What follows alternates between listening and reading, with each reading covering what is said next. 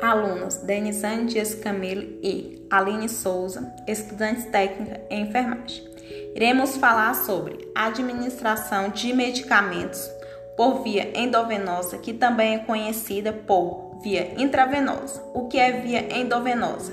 É uma via onde o medicamento é administrado no paciente, podendo ser nos membros inferiores ou superiores Quais os cuidados usados para a administração do medicamento na via endovenosa?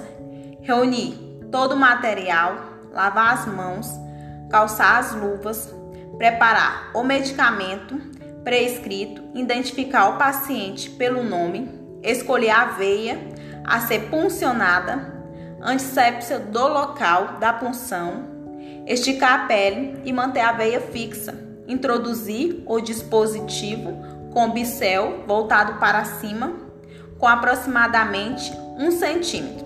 Volume máximo para essa via é de 10 ml, com angulação de 25 a 45 graus Celsius. As vantagens e desvantagens da medicação pela via endovenosa.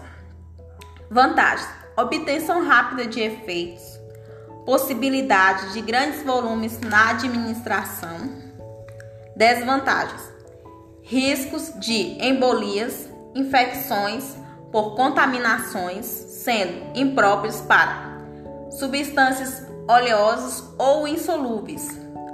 O que a medicação incorreta na via endovenosa pode causar?